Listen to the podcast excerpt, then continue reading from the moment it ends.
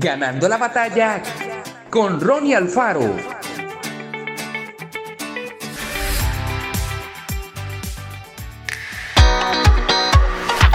Luisa padece distrofia muscular. Un día en una estación de trenes se encontró con una larga serie de escaleras y sin ascensor ni escalera mecánica. A punto de llorar, vio aparecer a un hombre que tomó su bolso y le ayudó gentilmente a subir. Cuando se dio vuelta para agradecerle, había desaparecido. Miguel llegaba tarde a una reunión, ya estresado por un problema personal.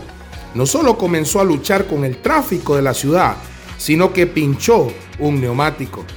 Desesperado y bajo la lluvia, vio acercarse a un hombre que abrió la cajuela y cambió la llanta. Cuando se dio vuelta para agradecerle, ya no estaba. ¿Quiénes eran esos ayudantes misteriosos? ¿Amables desconocidos o algo más? La imagen popular que tenemos de los ángeles como criaturas radiantes y aladas es una verdad a medias.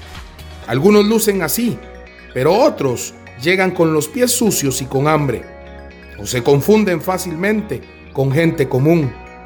El escritor de Hebreos afirma que al ser hospitalarios con desconocidos, podríamos estar recibiendo a ángeles. No sabemos si los ayudantes de Luisa y Miguel fueron ángeles, pero podrían haberlo sido. Los ángeles están ayudando ahora mismo al pueblo de Dios, como dice Hebreos 1.14, y pueden lucir como cualquier persona en la calle.